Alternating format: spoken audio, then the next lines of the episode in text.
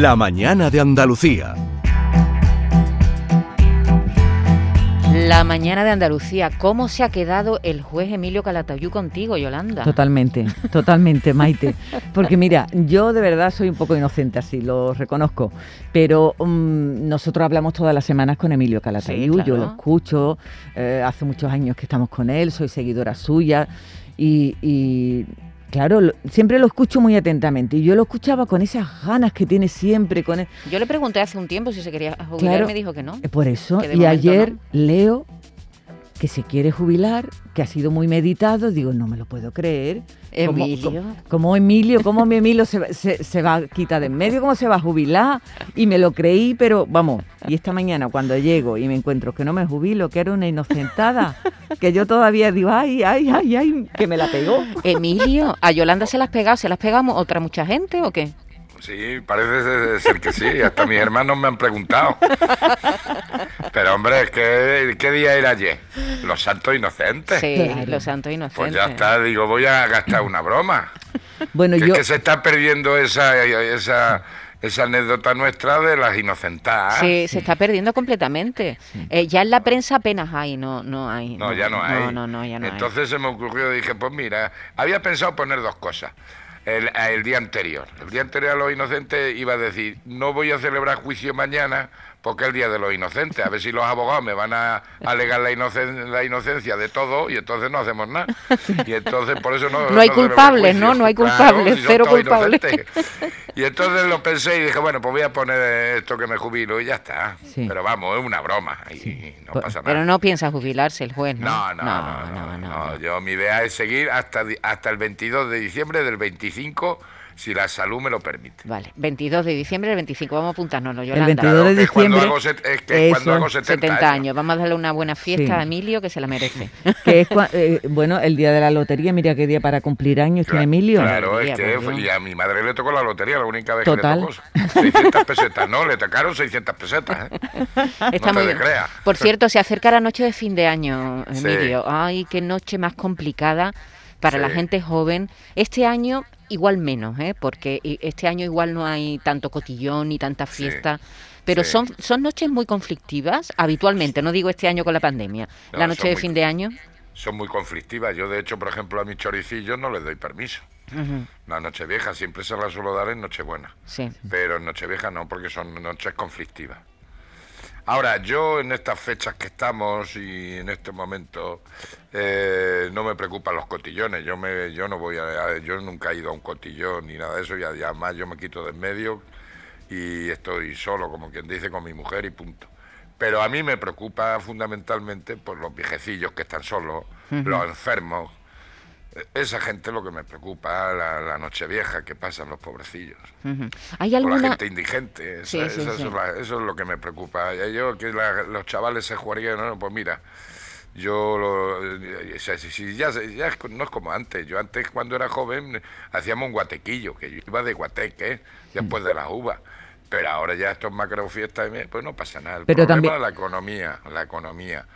Pero son, son noches muy peligrosas para los para, para la gente joven. Sí, sí, y ahora yo me acuerdo ahora de los pobrecicos y de los viejecillos y de los enfermos y cosas así. Hay programas de acompañamiento en algunos lugares donde eh, si saben si son eh, tienen localizado ancianos que viven solos, que no tienen compañía ninguna ni familia, los llevan a la residencia para que pasen estas noches en compañía de, gente de su edad y que por lo menos se lo pasen bien y cenen en compañía y no estén solos, no estén solos, que eso, es eso es fundamental, ¿no?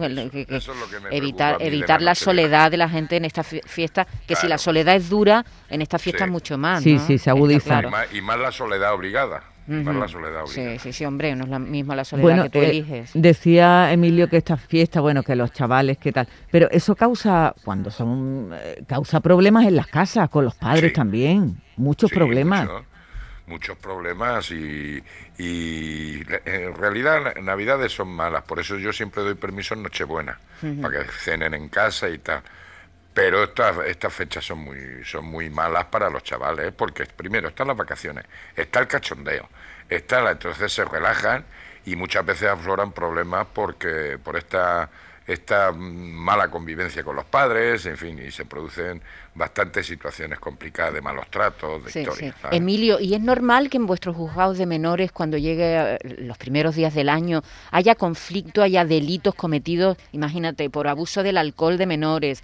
por, eh, eh, ¿Es habitual que eso pase a principios de año, después de, la fiesta de Nochevieja? No, después de la fiesta. Yo, por ejemplo, el otro día, pues tuve dos detenidos el día el 26, el 27, vamos, el lunes. Y después del fin de año, más de una vez he tenido yo que volver de que yo normalmente lo paso en Almuñécar, en un hotelillo pequeñito, en la noche vieja, pues eh, más de un año me he tenido que volver de Almuñécar a Granada porque tenía detenidos. O sea que es es relativamente normal, ¿no? Que haya un, leve aumento de la, de la delincuencia juvenil en esta Sí, por el tema de alcohol, tema de alcohol, tema de drogas, tema de mezcla, malos tratos, ¿sabes? Sí. Eh, ¿cómo, ha sido este año para ti, Emilio? Pues mira, yo este año, la Navidad, yo tenía pensado irme con mis hijos a Madrid, pero suspendí porque como veía venir el tema del bicho, a mí no me hacen falta virólogos ni tal, pues vi yo que la cosa subía y cancelé el hotel y cancelé mi, mi, ave y me lo he quedado aquí en, Granada con mi mujer y punto. Y, digo, digo el año profesionalmente. Yo sé que ha habido un parón, que has tenido un parón, eh, obligado por tu salud, que estamos muy contentos de que ya estés mejor y ya estés bien. Pero, pero profesionalmente, ¿cómo ha sido este año? ¿Se parece el año de pandemia, digo, en tu juzgado, a un año normal en el que no tengamos esta incidencia de salud tan grave? Mm, hombre, ha sido un año normal, ha bajado, ha bajado un poco la conflictividad, pero sí se han incrementado los delitos de, o los trastornos mentales, ¿sabes? Chavales que hemos tenido que internar por, eh, por salud mental, porque enganchados a los juegos, eh, problemas de drogas, malos tratos, y luego también lo que sí hemos notado que han subido los abusos sexuales. Qué horror. Pero vamos, ha bajado un poco en general la delincuencia. Pero sí se ha incrementado abusos y tema de salud mental, muchos, ¿eh? tema de salud mental. Eh, hace una semana tuve que ingresar a dos chavales activando el protocolo de suicidio. Sí, sí, eh, bueno, es, una realidad, ¿no? Está ahí ese problema. está ahí. Está, ahí. es un problema que está ahí. Eh, la pandemia está afectando a gente que ya tenía problemas, las está agravando, y a gente que no había presentado hasta el momento ningún tipo de patología o ningún tipo de problema. Pero estos tiempos están, dando la cara. Están dando, y es verdad que está afectando mucho a los menores, ¿verdad, Emilio? A los menores y a los no tan menores, todos estamos afectados un poco. Todos. Ahora, a algunos se les nota más que a otros, pero sí a los chavales también les influye. Les ha influido mucho y mucho tiempo de soledad, de estar encerrados en su cuarto, de tal en esas cosas y luego cuando salen pues se desmadran. Entonces ha sido en ese sentido, yo resumiría que han incrementado los temas sexuales y luego la salud mental. Claro, eh, date cuenta que han pasado muchas veces, mucho tiempo las familias juntas en casa, ¿no? Claro. Eh, muchos periodos sin poder salir, juntas en casa y ahí donde hay, donde hay abuso... Claro, y, tampoco de extrañar que en ese tiempo en el que hemos estado encerrados sin poder salir, haya, en una se familia, En una familia con problemas sea creciente. Claro, y también el enganche a Internet. También. mucho. Mucho, mucho, mucho. ¿eh? Bueno, pues son, son problemas derivados, ¿no? Estos son derivadas de, la pandemia tan terrible que todavía no se ha ido, por cierto. Fijaros ayer, ¿no? Las la cifras récord de, contagios que hemos tenido en Andalucía, en, en, buena parte del mundo. Así que esto no, no hay que bajar la guardia. No, esto no se ha acabado. no se ha acabado. Y yo veo que existe mucha gente aquí, ya por ejemplo en Granada ya se ha empezado a pedir el, el certificado este. sí, sí, sí, el pasaporte Ahora lo que no entiendo es cómo todavía hay gente, chavales jóvenes, que menos mal que han inventado lo del pasaporte porque está obligando a la gente a vacunarse, pero se vacuna para entrar a los bares. Vamos a ser claros. Está a la fuerza ahorcan y muchos se están vacunando precisamente para obtener el pasaporte para entrar a los bares, tienen narices la cosa. Bueno, Emilio, ¿por qué vas a brindar el día 31 por la noche a las 12? Pues mira, por, porque se acaba el bicho, ya gracias a Dios se acaba el volcán y que a ver si levantamos el país y volvemos a, nuestra vida normal y corriente. Pero sobre todo por la salud de, nuestro país y, y, que los políticos les ilumine un poco más Dios. Eso, a ver si es verdad.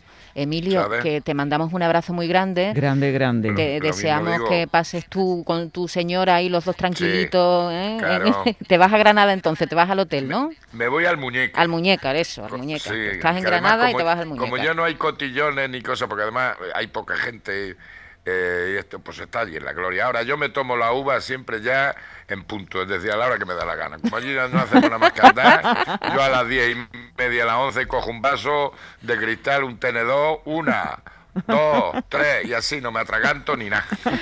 Muy bien, pues que lo pases muy bien, Emilio, y el año que viene hablamos. un beso fuerte. Feliz año, sí. Feliz año, un abrazo grande. Un beso. Hasta luego.